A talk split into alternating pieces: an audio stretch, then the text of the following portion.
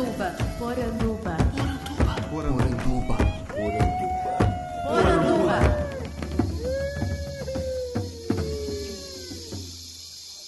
Bem-vindos à nossa Poranduba, o podcast sobre as histórias fantásticas do folclore brasileiro. Eu sou Andreoli Costa, colecionador de sacis e serei seu guia nessa viagem. E hoje estamos aqui com o produtor multimídia, com uma carreira de mais de 20 anos dedicada à produção de conteúdo, Christopher Castensmith. Christopher, muito obrigado. Ah, Andreoli, muito obrigado pelo convite hoje. Queria que primeiro então que você se apresentasse, principalmente focando a sua carreira na questão do folclore. Eu trabalho com o mundo da bandeira do Elefante da Arara. Eu trabalho com essa série há 12 anos, desde 2006, que eu comecei a escrever as primeiras histórias. E ao longo de todos esses anos, já lancei muitos contos, já teve adaptação para quadrinhos, já teve romance. Os contos e histórias e livros já foram lançados em vários países, né, em vários idiomas. Hoje em dia, os livros têm para vender na China, na Espanha, além daqui no Brasil. Também lancei um livro de RPG, então tem todo esse desdobramento. Então, para quem não sabe, A Bandeira do Elefante da Arara começou com uma série de contos, uma dupla de aventureiros no Brasil colônia, século XVI, que enfrentam uma versão fantástica do século XVI, na verdade, com criaturas do folclore nacional. Eles vêm para o Brasil e, em todos os aspectos, é o Brasil colônia, só que, além dos animais da floresta, além de onças e e, antas e todas essas criaturas da floresta, também temos boitatás e sacis e um monte de outras criaturas da, do folclore nacional. Caso ninguém tenha percebido pelo sotaque, né? O Christopher, ele não é brasileiro, ele é texano, certo? E quando que você veio para o Brasil? Foi em que ano? Eu, comecei a visitar o Brasil em 97, né? então já faz mais de 20 anos. Eu estava trabalhando na Califórnia, na Intel, como engenheiro na época, mas eu estava trabalhando muito com games. A, Intel começou a me mandar para cá, naquela época, para fazer consultoria, para trabalhar com as empresas nacionais de tecnologia, de games, de outras áreas. E eu conheci uma pequena empresa aqui, em Porto Alegre, a South Logic Studios. E eventualmente, em 99 eu virei sócio, em 2001 eu já estava morando aqui uh, de forma permanente no Brasil, trabalhando na indústria de games aqui. E foi exatamente na South Logic Studios que eu aprendi sobre o folclore brasileiro. Uh, foi na época mais ou menos 2001, 2002, que a gente estava trabalhando no projeto de um shooter na floresta amazônica. Esse, esse shooter nunca foi lançado, mas uma das ideias era colocar umas criaturas fantásticas dentro do jogo e eu comecei a pesquisar o folclore nacional por causa disso, principalmente o folclore indígena naquela época. Você lembra o nome do jogo? Uh, era para ser o Most Dangerous Game em inglês, que seria o, jogo mais perigoso. Era baseado, na verdade, num conto famoso, né? Um conto antigo, já tem uns 100 anos, que tem um naufrágio e o cara acaba numa ilha que tem esse megalomaníaco que gosta de caçar. Ele já caçou todos os bichos do mundo, mas ele nunca caçou um ser humano. Então ele veio essa oportunidade, esse cara acabou aqui, tá sozinho, então vou aproveitar. E a gente tinha uma licença desse conto para fazer um jogo, só que a gente trocou, não era mais uma ilha, mas era lá na floresta amazônica. E, e quando você começou a ter contato com folclore, então 2001, tinha bastante material para você recorrer, assim, porque se a gente pensar essas novas edições da Global que lançaram o Cascudo, são mais ou menos de 2002 pra cá, né? Eu li um monte de livro nessa época. O interessante é que eu não, não sabia nada das lendas brasileiras, né? Acho que o estrangeiro, em geral, não conhece. Ah, eu peguei uns livros nas livrarias mesmo, assim, que eu encontrei de, de lendas. Até tinha bastante material. A Câmara Cascuda eu descobri depois mesmo, assim, que virou um, uma referência muito importante para a bandeira. Mas naquela primeira época, eu acho que eu consegui comprar uns cinco ou seis livros que tinha para venda sobre lendas brasileiras e comecei a ler sobre essas lendas todas. Eu achei muito interessante, porque, um, eu vou dizer, o folclore nos Estados Unidos é bem diferente. É, até isso que eu ia perguntar, assim, era um interesse seu folclore já nos Estados Unidos, ou mitologia de forma geral, né? Como é que era a sua relação, assim, com mitos? Mitologia, para mim, era mitologia grega, mitologia nórdica. A minha infância era ir para a biblioteca todo final de semana, tá? Pegar uma pilha de livros, ler e devolver. E, olha, o que eu mais gostava eram os livros de mitologia Então, eu li todos, todos que tinha na biblioteca local, biblioteca do bairro. Eram muitos livros e livros excelentes até. E o que eu mais gostava era mitologia nórdica. Agora, o folclore nos Estados Unidos é bem diferente do que o folclore brasileiro. Eu até vou dizer que a maioria das lendas tem a ver com a conquista da Terra, né? Tem o, um famoso é o, o Paul Bunyan, né? É um lenhador gigantesco. Ah, já vi em desenho animado. Que tem um boi gigantesco que anda com ele, tá? E ele vai basicamente desmatando todas as florestas lá nos Estados Unidos, né? Essa é a função dele, é tipo, não, eu vou limpar essas florestas para poder plantar, para poder dominar a terra e fazer plantações e é nesse nível. Tinha um outro que era o Johnny Appleseed, tá? O Johnny Appleseed, qual é a função dele? De novo, é desmatamento geral e depois plantar uh, árvore de maçã, porque era tipo aquela ideia de apagar tudo que tinha lá, entende? Ah, apagar os nativos, apagar toda a história, apagar tudo que tinha lá naquela terra e construir uma nova nação, entende? Uhum. Então, assim, as lendas lá são bravas, né? Essa, essa questão é, é, forte, né? Porque, assim, tinha muito a ver com conquista, com a, a construção de um novo país, de apagar o passado e desenvolver uma coisa nova. Tipo, legal é maçã, entende? Legal, legal não é árvore nativa, não é o que tinha lá. Não, vamos plantar o que a gente quer, o que a gente acha que é americano, entende? O, eles chamam tão americano quanto torta de maçã. Né? Tu já ouviu essa frase? Não. não. Assim, o, o mais americano é torta de maçã. Esse é o símbolo da América, a América do Norte. Agora, a mitologia indígena de lá, eu vi muito pouco. Né? Eu aprendi muito, muito pouco na escola. Eu acho que se eu tivesse aprendido mais, eu ia ter gostado bastante. Uhum. Né? Porque tem uns mitos maravilhosos, né? Aquele, o Thunderbird, os Animais Fantásticos, né? O filme que saiu agora, Animais Fantásticos, e onde habita. Tem um Thunderbird. Tem né? um Thunderbird, né? O que ele que na verdade toda a trama é ele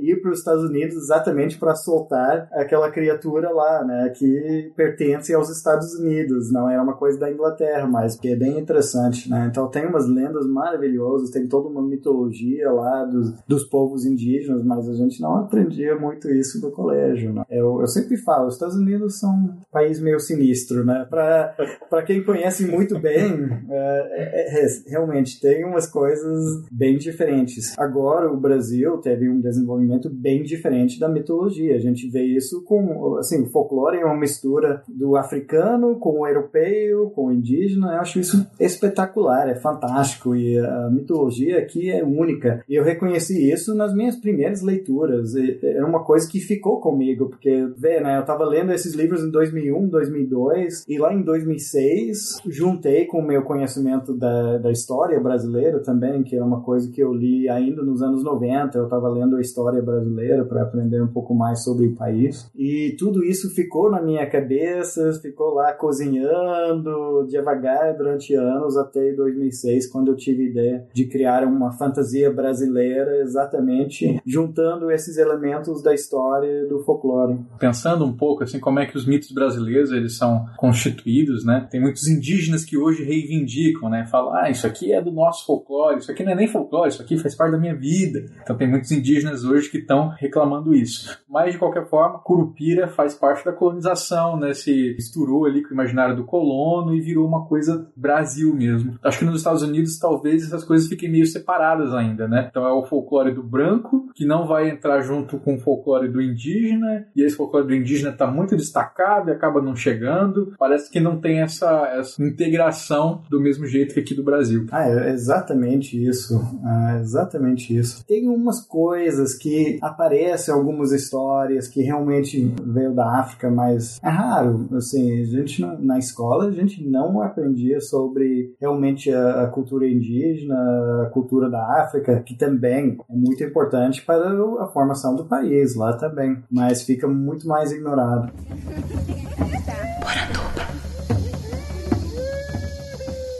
E aí, quando você então resolve escrever sobre o folclore brasileiro, né? Fazer uma fantasia sobre o folclore brasileiro. O é, que que tinha já no Brasil? Claro, tinha Monteiro Lobato, tinha essas coisas, mas do contemporâneo, né? Contemporâneos ao seu trabalho. Sim, mas primeiro tu falou Monteiro Lobato, porque eu comecei a perguntar para as pessoas na época, e realmente eu tava, eu perguntei para várias pessoas, ah, o que que tem aqui? Porque eu achei sempre, o folclore nacional é maravilhoso, alguém deve estar tá usando alguma coisa. Então eu fiquei perguntando para os meus amigos autores, ah, quem está trabalhando com isso no Brasil? E as pessoas começaram a comentar muito Monteiro Lobato, Monteiro Lobato, eu, e na época eu não sabia quem era. Eu, ah, então eu vou pesquisar esse autor contemporâneo, Monteiro Lobato. Eu, eu descobri, ah, o cara escreveu 100 anos atrás, né, que ninguém escreveu mais nada nesse período, e realmente bem no começo eu não descobri muita coisa, né, eu não, eu não sabia. Quando eu comecei a escrever e desenvolver essas narrativas, uh, ao longo do meu desenvolvimento eu comecei a descobrir outros autores. Então tinha uh, Simone Saueresse e ela tinha publicado pelo menos dois livros antes, que era A Noite da Grande Magia Branca e Fortaleza de Cristal. Uh, Fortaleza de Cristal é mais Tolkienesco, né? é mais assim, é o fantasia épica, mais nas Américas, é bem interessante. E agora uh, A Noite da Grande Magia Branca é uma história mais, não vou dizer simples, mas não, não é não é uma história épica, né? Mais contida. É, mais contida, envolve menos personagens, é uma coisa bem infantil. Ela publicou nos anos 90, né? final dos anos, dos anos 80 até, então já tinha no mercado um bom tempo essas histórias, mas não eram bem conhecidas. Tinha também a saga do Tajaré, do Roberto Souza de Causo, que era bem mais na linha que eu estava desenvolvendo. Uma inspiração minha eram as histórias de espada de feitiçaria, tipo o Robert G. Howard de Conan ou Fritz Leiber. Uh, essas histórias eram grandes influências na minha juventude e o Causo trabalhava, bebia dessa mesma fonte. Então, a saga de Tajaré, ele já chamava de uh, borduna e feitiçaria, né, para separar de espada e feitiçaria, para uh, expor como algo nacional. E ele tinha publicado essas histórias em revistas originalmente, eu acho que uh, o Dragão, ele, escreve, ele publicou algumas dessas histórias. É verdade, saiu primeiro na Dragão. É, e, e ele estava juntando nessa mesma época, ele publicou com a Devir, um, basicamente essa coleção dessas histórias que tinham sido publicadas anteriormente nas revistas. Né? Era a Sombra dos Homens, né? A Sombra dos Homens, exatamente. E é engraçado, porque o, o Causo virou meu editor, né? Foi ele que indicou as minhas obras para Devir. Assim, primeiro eu publiquei em inglês, tá? Então a, a primeira história que deu origem a tudo, né? A bandeira do elefante da arara, no, no primeiro momento não era chamado de a bandeira do elefante da arara. Esse era um elemento da história. O nome do primeiro conto era O Encontro Fortuito de Jair Vanust e Oludara. Nome super comprido, mesmo em inglês era super comprido, mas... De propósito, né? De propósito. Né? É, de propósito. Eu publiquei lá nos Estados Unidos em 2010, ou foi finalmente publicado, porque eu escrevi a história em 2007, já levei para oficinas e tudo, fui melhorando, mandei para a revista lá, Realms of Fantasy, que eles aceitaram em 2008 mas levou uns dois anos para ser publicado, né? Porque demora, esse mundo de revista demora, demora. Então saiu em 2010 e o Causo ficou sabendo, é, alguém contou, ah, olha só, esse, esse maluco aqui, norte-americano, morando no Brasil, escreveu uma coisa com fantasia brasileira e publicou lá no exterior, numa mega revista, que na época era uma das maiores revistas do mundo de fantasia, realmente, tinham 25 mil assinantes na época, acho que para uma revista de contos é muito. Então, assim, publiquei lá fora, o Causo viu, eu falei com ele no Fantasticon lá de São Paulo, e ele falou: Ah, tu tem uma cópia dessa história? E casualmente eu tava com um exemplar da revista comigo, que eu levei para mostrar para alguém que tinha perguntado. Eu tava lá, bom, tudo bem, tô com esse exemplar aqui, eu deixei com o Causo, e ele me ligou no próximo dia, dizendo: Cara, eu gostei muito, e a gente tem, estamos lançando na Devir uma coleção Asas do Vento. E era basicamente a ideia era publicar um conto nacional com um conto estrangeiro. Ele já tinha escrito um novo conto no mundo de Itajaré e ele estava procurando um parceiro internacional para publicar no mesmo livro, né? Juntamos os dois contos, vendemos naquele o livro era chamado de Duplo Fantasia Heróica. Eram três edições, né? Saíram três ao longo, ao longo dos anos. A gente lançou em 2010, 2011 e 2012. E nesse mesmo tempo, né? Então, lancei em inglês em 2010 e em português nesse Duplo Fantasia Heróica. E logo depois, lá em abril de 2011, saiu a indicação do prêmio Nebula, principal prêmio de ficção científica fantasia do mundo, né? Junto com o Hugo. Tem esses dois prêmios que são os mais famosos. O Nebula, diferente que é escolhido pelos profissionais. Então é que nem o Oscar, que é escolhido pelos profissionais da área. O Nebula é, é escolhido principalmente pelos autores de ficção científica e fantasia. Né? Então foi uma grande honra concorrer a esse prêmio com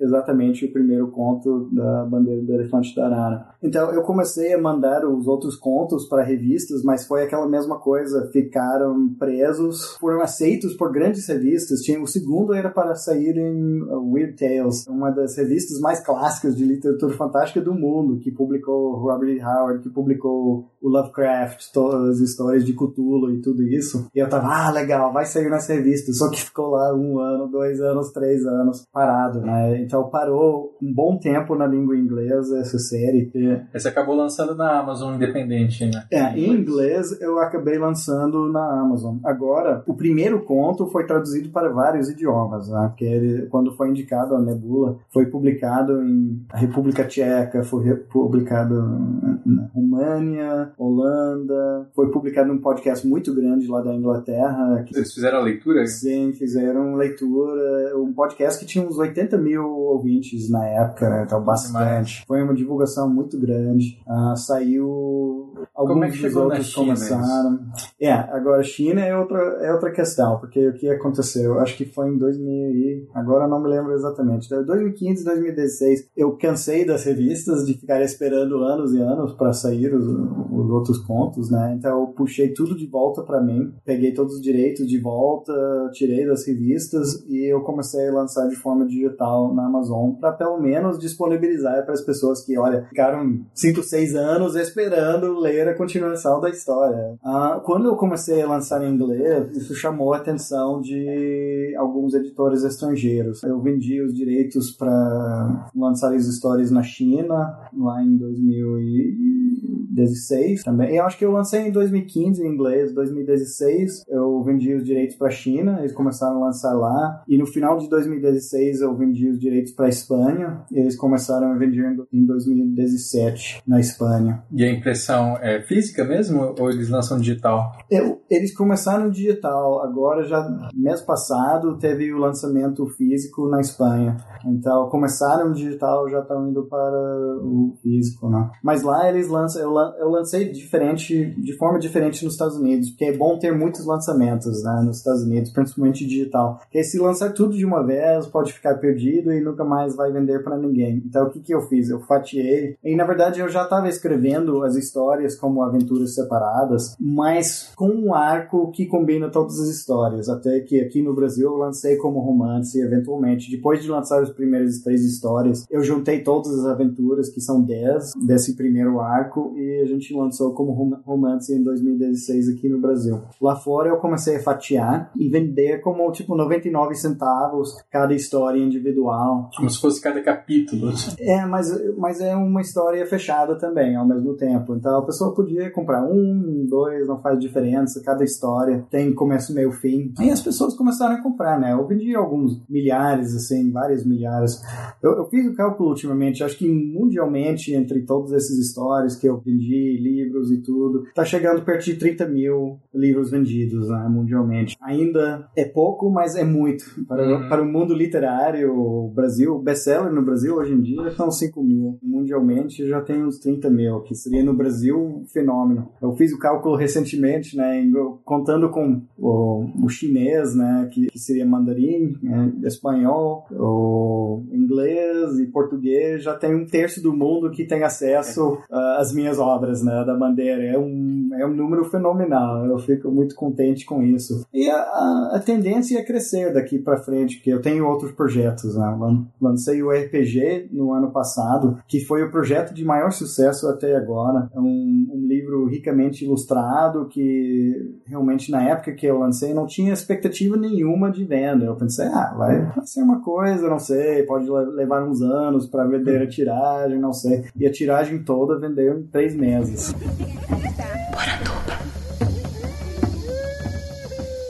Que, que significa um estrangeiro ser o cara que vai olhar para o folclore brasileiro e perceber ali um rico espaço de contação de histórias? Ou por que, que você enxergou isso? Ah, bom, eu não fui o primeiro, né? O Monteiro Lobato já pensou essa questão 100 anos atrás, né? então não, não vou fingir que nem sou pioneiro nessa questão. O Roberto Souza de Causo pensou nisso, o Simone Saueresse pensaram nisso antes de mim. Também teve J. Modesto, que saiu um pouco antes da, da bandeira, em H. A Fúria do Demônio. Isso. Tinha umas outras pessoas independentes, o Marcos Aquiles, o Felipe Castilho, que foram lançando um pouco depois da bandeira, né? Mas muitas pessoas tiveram essa perspectiva, então eu não vou fingir que eu sou o único, mas, claro, sempre tem aquele olhar do, do estrangeiro que enxerga uma, alguma coisa, talvez, que muitas pessoas não enxergam aqui. Quando eu comecei até a, a perguntar, de novo, antes de conhecer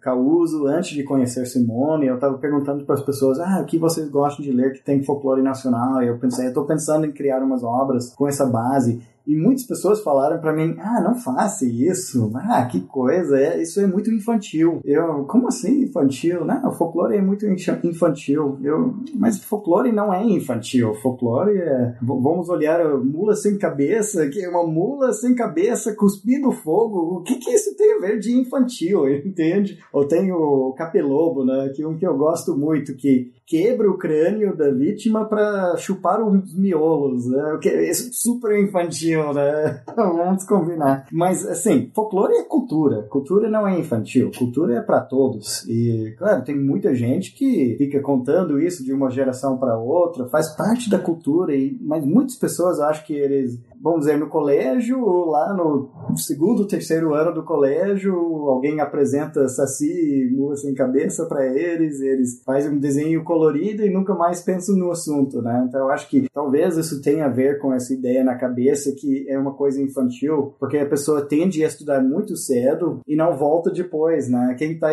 é, estudando folclore no ensino médio, quem está estudando folclore nos anos finais do ensino fundamental, né? ninguém. Então eu acho que fica com essa imagem. Eu acho que tem muito a ver com isso, mas eu nunca pensei com, tipo, mitologia mundial como uma coisa infantil. Uh, tem a ver com poder, violência, sexo, tudo isso, toda a mitologia mundial. E eu nunca pensei em nada disso como coisa infantil. Mas muitas pessoas falaram para mim, não toca nisso, porque é uma coisa chata, é uma coisa infantil. E virou um tipo de desafio até para mim. Eu falei, não, gente, isso é questão de abordagem. Isso não é, não limita, não deve se limitar por causa disso. E essa pegada multimediática que você tem, tem a ver com, com essa sua introdução no mercado a partir dos games, né? Você fez a bandeira virar um ponto de partida para muita coisa, né? Tem aí o board game que tá para ser lançado, RPG que já foi lançado, projetos de, de animação de game, é, né? Então, os quadrinhos já. Os quadrinhos que já foram lançados. para quadrinhos. Então, como é que foi essa, essa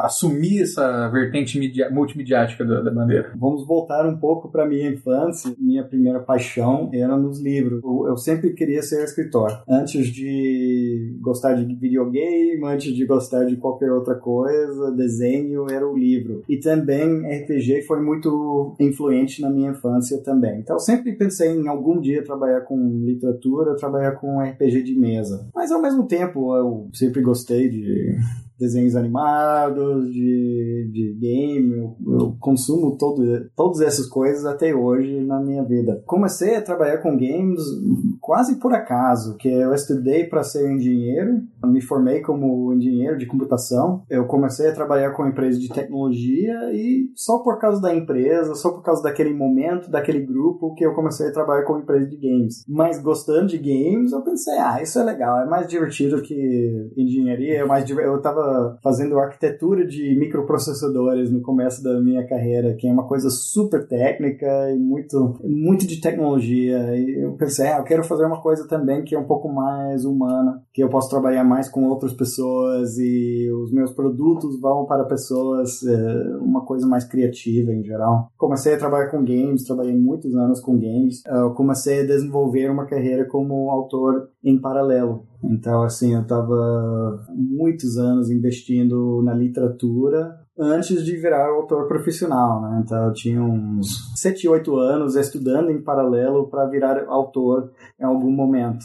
Então, teve bastante formação para antes de começar a trabalhar como autor de verdade. Você escreveu muito ainda antes de fazer sucesso. Muito e muito assim participar de oficinas, grupo de críticas, ler livros sobre assunto. Então era basicamente isso, uma formação paralela. Enquanto eu estava trabalhando com games e ainda games tem toda a parte da narrativa. Eu estava me desenvolvendo como criador de games e em paralelo criador de literatura. Já estava me preparando para trabalhar com literatura. E aconteceu alguma coisa. Em 2009, a gente vendeu o nosso estúdio de games para a Ubisoft. E eu virei diretor criativo da Ubisoft. Só isso, né? E nesse cargo, é, no, no Brasil, nesse cargo, eles me mandaram para o Canadá, para a França. Eu comecei a ver como é que os outros grupos funcionam. E eu tive a chance de estudar transmídia. E abriu os meus olhos, né? Porque eles tinham toda uma metodologia para trabalhar trabalhar com transmídia, eles né, tinham essa visão, não, o game não é suficiente. Uh, e tu vê isso com Assassin's Creed como exemplo. Assassin's Creed teve o filme, quadrinhos, livro, romance, um né? monte de romance, né? tudo isso apoia aquele pilar que é o game para eles. E eu pensei, ah, cara, eu também posso fazer isso. Eu já estou trabalhando com game, já estou trabalhando com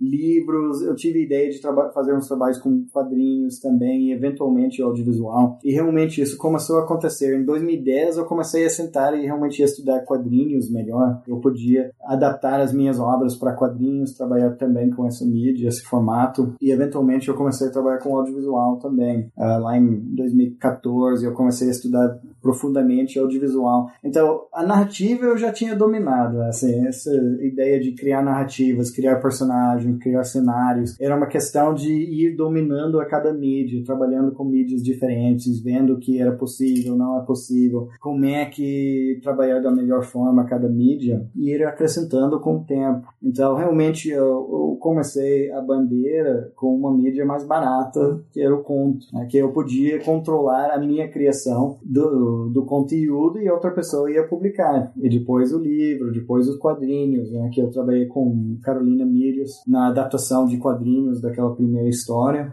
E o plano era sempre expandir para mais mídias. Né? Hoje em dia eu tenho um projeto de game, eu tenho o projeto do desenho animado. O desenho animado ficou parado uns anos, mas agora está voltando. Então, assim, a ideia é levar cada vez para mais mídias. Estou em discussões sobre um filme live action também. Ah, então, é muita coisa, né? A ideia é ir cada vez mais expandindo. O RPG de mesa foi um passo muito significativo, porque teve uma ressonância muito forte com muita gente que é, tá, assim, tem muitos grupos na internet falando sobre o RPG, tem muitas pessoas jogando no país inteiro, tem gente jogando, criando suas próprias aventuras, trabalhando nesse mundo, é muito legal, deu assim um, uma expansão para esse mundo que eu não esperava e tá dando uma boa base para lançar os próximos produtos, né? O game a gente tá, a gente já começou este ano agora, eu tava é, é para mobile? Assim, vai ser mobile e PC.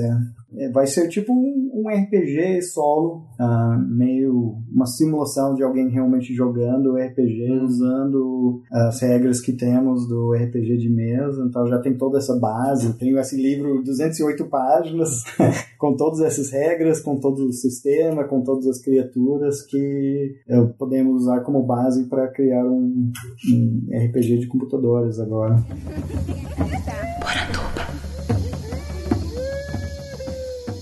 RPG é o quê? Eu, quando eu comecei a escrever as histórias da Bandeira do Elefante Arara, lá em, de novo, 2006, 2007, eu, no começo, a minha ideia era escrever uma história. Só que eu comecei a pesquisar e pesquisar e desenvolver esses personagens e, e eu me apaixonei pelos personagens e eu pensei, não, uma história não vai dar. Até eu terminei a primeira história com os dois que estão indo lá de Salvador para começar um, uma jornada de cinco anos juntos, assim, de muitas aventuras. E eu deixei essa porta aberta e exatamente isso. As pessoas ficaram muito ansiosas esperando as outras histórias nesse mundo quando eu lancei assim. E eu comecei a juntar todas essas anotações e pesquisas e tudo. E logo no começo eu pensei, ah, isso seria um RPG de mesa muito legal, tudo que eu estou juntando aqui, porque eu estava pesquisando moedas, eu estava pesquisando criaturas, eu estava pesquisando comidas e tudo isso eu estava juntando. Então eu até comecei a estruturar muitas vezes as minhas anotações em formato já pensando num formato para um livro de RPG. E uma das coisas era a questão dos ofícios, né, profissões da época. Eu comecei a anotar todas essas coisas junto. Então quando eu fiz o RPG e eu vou dizer, até eu ainda estou tentando descobrir mais maneiras para integrar isso. Quem joga Dungeons Dragons, por exemplo, Dungeons Dragons é, é, praticamente só combate. Né? A ideia é vou lutar, vou lutar, vou lutar, vou lutar e, e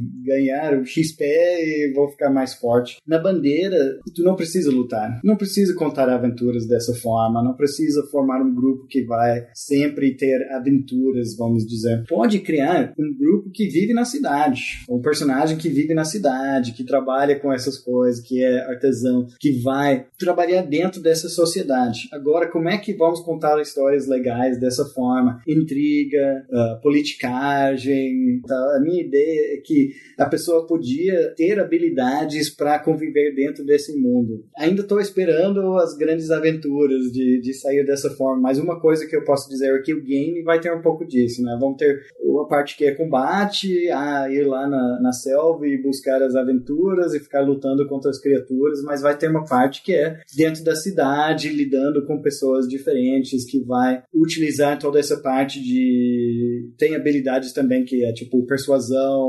oratória, barganha, que é a pessoa interagindo dentro dessa sociedade. Então eu queria colocar isso também para enriquecer os personagens, porque muitas vezes, de novo, tu faz uma ficha de Dungeons Dragons, o personagem é totalmente focado no combate. Ah, qual é a arma que vai usar, qual é a magia, qual é a armadura, e tudo é focado nisso. E não, não é que todo mundo vai ficar usando essas coisas, mas essas coisas, essas habilidades sociais, essa habilidade de ofícios e tudo que normalmente não aparecem em nenhum RPG de mesa, aparecem aqui exatamente para a pessoa poder imaginar alguma coisa a mais. E até é engraçado, até a gente vê que uh, quando eu estou mestrando, eu vejo que as pessoas inventam momentos muito legais legais para usar essas coisas. Um outro diferencial do RPG é também como se trabalha com os idiomas, né? Os grupos vão descobrir logo o que todo mundo sabia no século XVI. A, a língua da floresta é o tupi. Assim, o tupi virou língua franca do Brasil na época.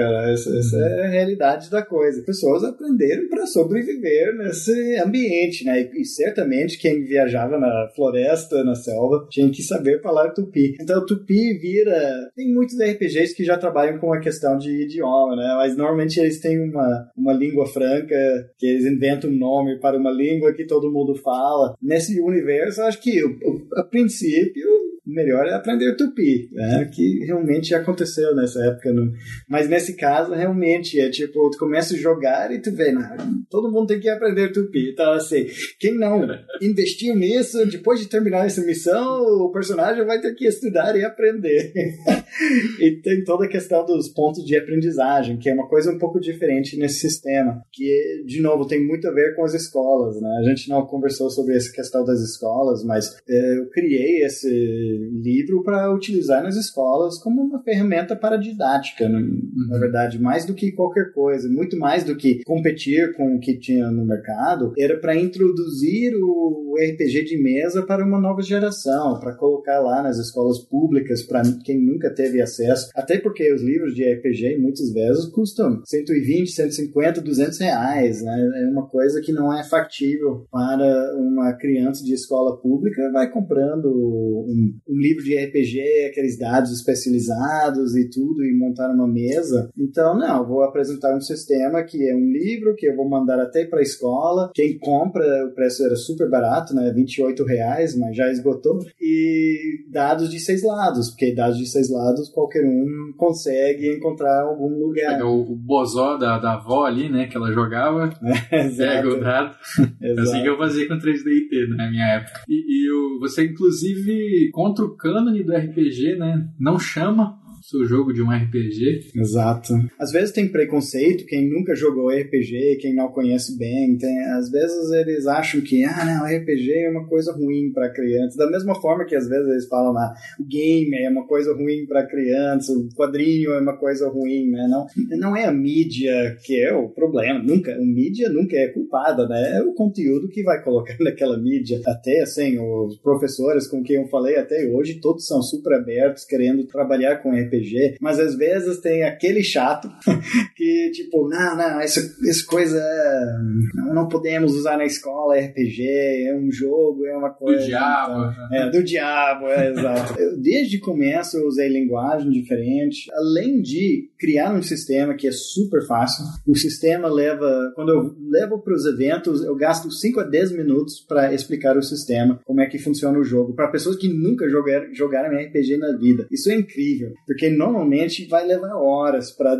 explicar para alguém jogar RPG de mesa. Eu consigo fazer em 10 minutos máximo e a gente já começa a jogar. O sistema é super simples, é tudo feito com exatamente o mesmo teste, não tem três, quatro tipos diferentes de testes, tem um tipo de teste e tudo é base desse teste de três dados eu usei uma terminologia que é, em vez de chamar de RPG e ter aquela pessoa lá reclamando, não pode trazer esse livro dentro da escola, é livro de interpretação de papéis, que é o que é, um guia de regras para a pessoa aprender a interpretar papéis dentro desse mundo. Tem coisas como o RPG de mesa normalmente usa os termos mestre e jogadoras para as pessoas que estão jogando. Né? Agora, nenhum professor quer chamar o aluno de mestre, tá? Então, quando divide em grupos, na verdade é um mediador da mesa, um mediador dessa experiência, dessa interpretação de papéis e os participantes da mesa, né? Então, assim, a terminologia já é diferente. E isso ajuda na adaptação em sala de aulas. Conseguimos doar 1.400 exemplares para 200 escolas em oito estados. Então, assim, já Mas... tem todas as escolas públicas, então tem todo esse acesso de alunos que provavelmente nunca ouviram falar de RPG de mesa. Provavelmente jogaram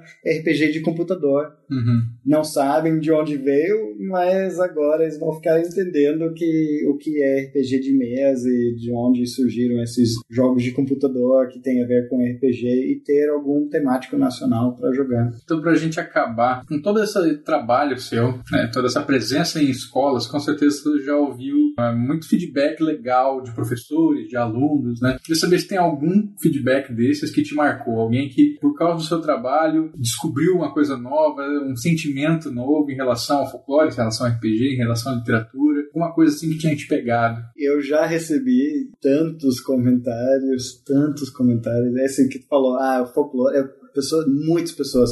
Ah, o folclore eu sempre achei uma droga, agora eu acho que é legal, porque olha essas criaturas que tem aqui, arranca línguas, ó, que coisa maneira. Eu, eu, recebi muitos desses comentários. Assim, eu vou dizer, quatro meses e a gente teve o verão no meio, né? O, As férias, né? As férias, né? Eu fui, um dos meus lançamentos, chegou um adolescente chorando, chorando de alegria de, de ver esse livro e ele achou assim, ah, tô jogando há muitos anos e, e sempre aquela coisa de outro lugar, outra fantasia, o máximo, assim, ah, agora eu posso jogar no meu próprio país, agora eu posso criar aventuras no meu próprio país. Quando lançamos o livro em quadrinhos, ainda tem estoque, né? Três anos depois a gente fez uma tiragem parecida, então três anos ainda não vendemos todos os livros em quadrinhos, mas o RPG em três meses vendemos tudo que tinha, uma coisa impressionante. Eu lembro que você fala também bastante de como que o RPG foi importante, né, para sua infância. Você até fala que o RPG salvou sua vida. Sim, RPG salvou a minha vida. Eu comecei a jogar RPG muito cedo, com 9, 10 anos, mas lá com 11 anos eu troquei de escola e lá com 12, 13 anos eu tava sofrendo um bullying que tu não acredita, né? Tá em, em, bem naquela fase, adolescência e... Ah, bom, eu, eu tava pronto para me matar, sinceramente. Uma época eu tava, não, não dá, não dá para viver assim, não dá para ir para escola todos os dias, de não ter amigos, de só apanhar todos os dias lá. O, o colégio nos Estados Unidos é bem pesado também. De novo, eu tava falando dessa coisa sinistra. Lá tem briga todo dia, tem o bullying é muito forte. É, e era aquela tem... época que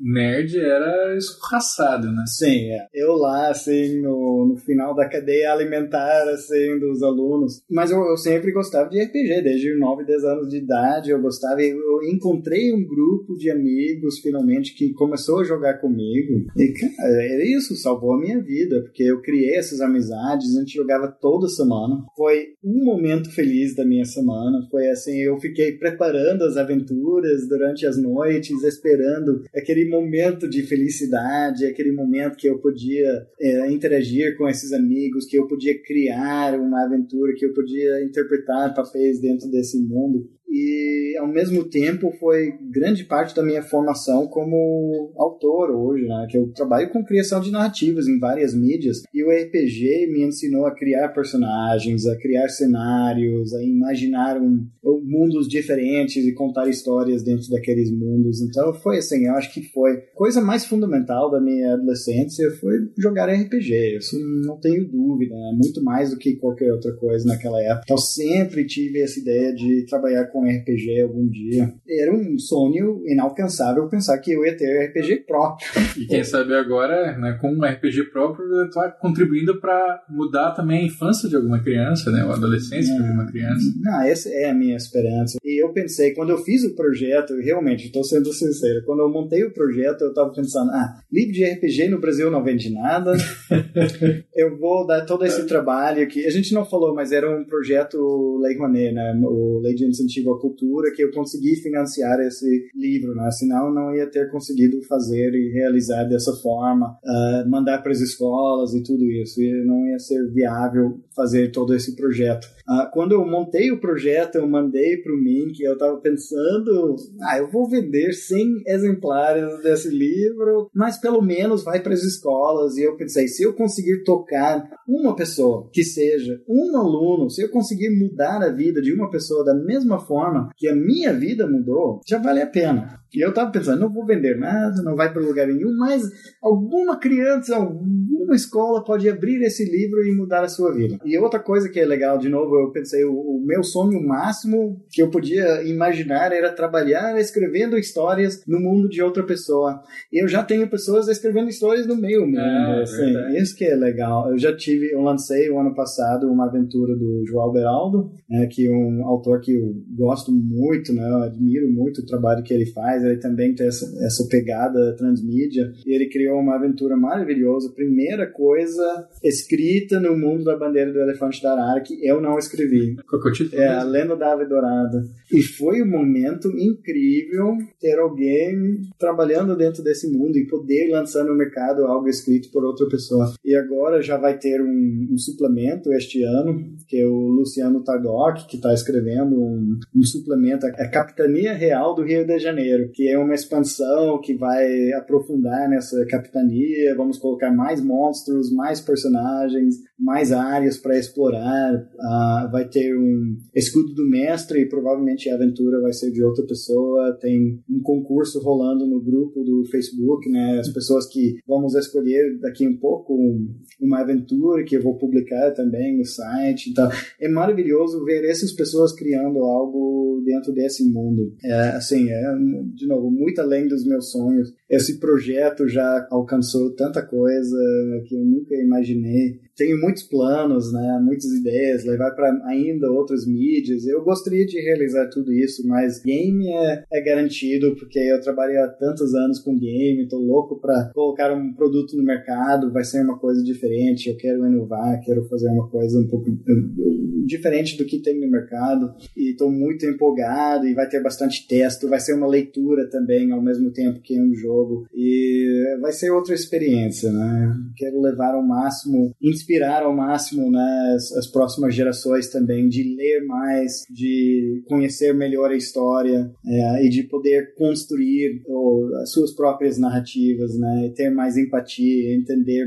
melhor de onde todo mundo veio aqui, toda essa construção da cultura que aconteceu ao longo dos últimos séculos, né? Isso, eu gostaria de contribuir um pouco por isso também. Christopher, muito obrigado. Prazer. Andrioli, conversa. Sempre um prazer. Muito obrigado pelo convite. Então a gente se vê. Até a próxima.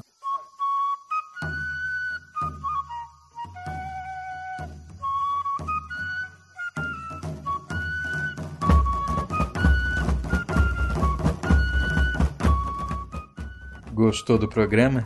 Eu espero que sim. Esse foi o primeiro episódio de Poranduba que eu gravei, mas o áudio tinha dado problema, ficou perdido no HD ali que eu finalmente consegui recuperar e recuperei por um bom motivo.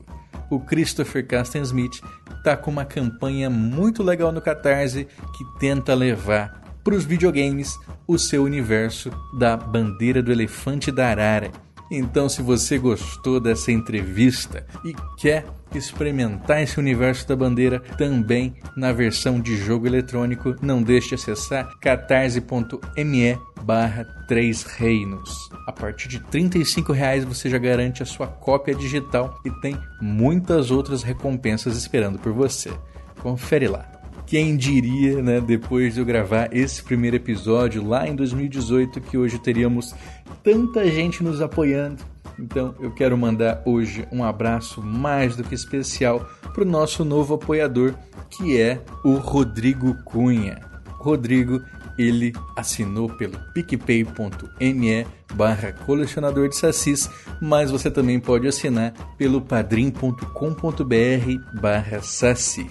Quem apoia se junta a essa equipe maravilhosa formada pelos nossos apoiadores Agatha Urzedo, Ana Lúcia Mereger, Daiane Angolini, Daniel Burli, Daniel Medina, Daniel Renatini, Damian Wallendorf, Tiane Macagnan, Douglas Rainho, Euclides Vega, Felipe Rafael, Fernando Sussman, Josi Silva, Guilherme Kruger, Ian Fraser, Lentes Cor-de-Rosa, Luiz Teles, Maico Wolfert, Matheus Freire, Maiara Lista, Maurício Xavier, Maicon Torres, Nildo Alcarinque, Pedro Scheffer, Ricardo Santos, Roberto Silva, Rodrigo Cunha, Thomas Misfeld, Tiago Chiavegatti, Victor Nogueira, Vitória Silveira e Valdeir Brito.